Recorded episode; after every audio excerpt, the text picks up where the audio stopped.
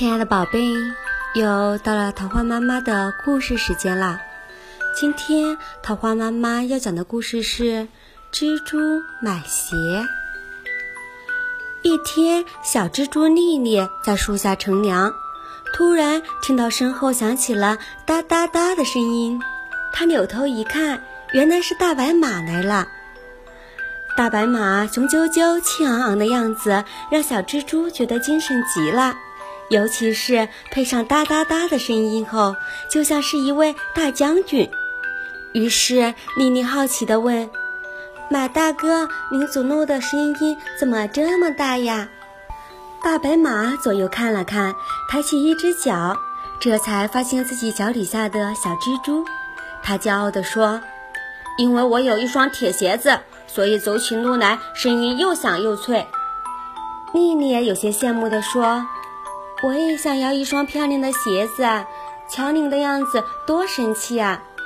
大白马看看丽丽，不屑地说：“你们蜘蛛总是这样光着脚板，既不雅观，又没有好听的声音。”说完，又哒哒哒地走了。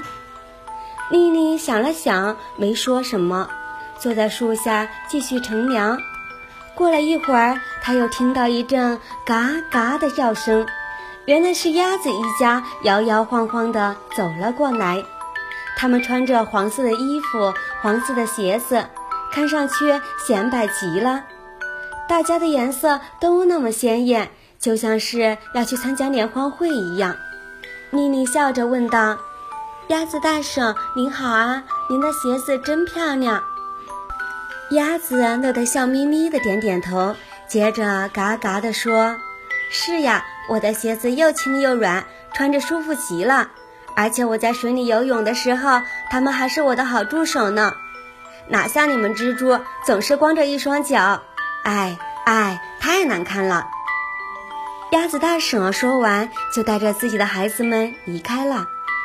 听了马大哥和鸭子大婶的话，丽丽真的心动了。她赶紧跑回家找爸爸要了钱，跑到百货商店。仔细挑选了两双鞋，当场穿了一双，还有一双他想带回去给妈妈。穿着新买的鞋子走在大马路上，丽丽心里别提多高兴了。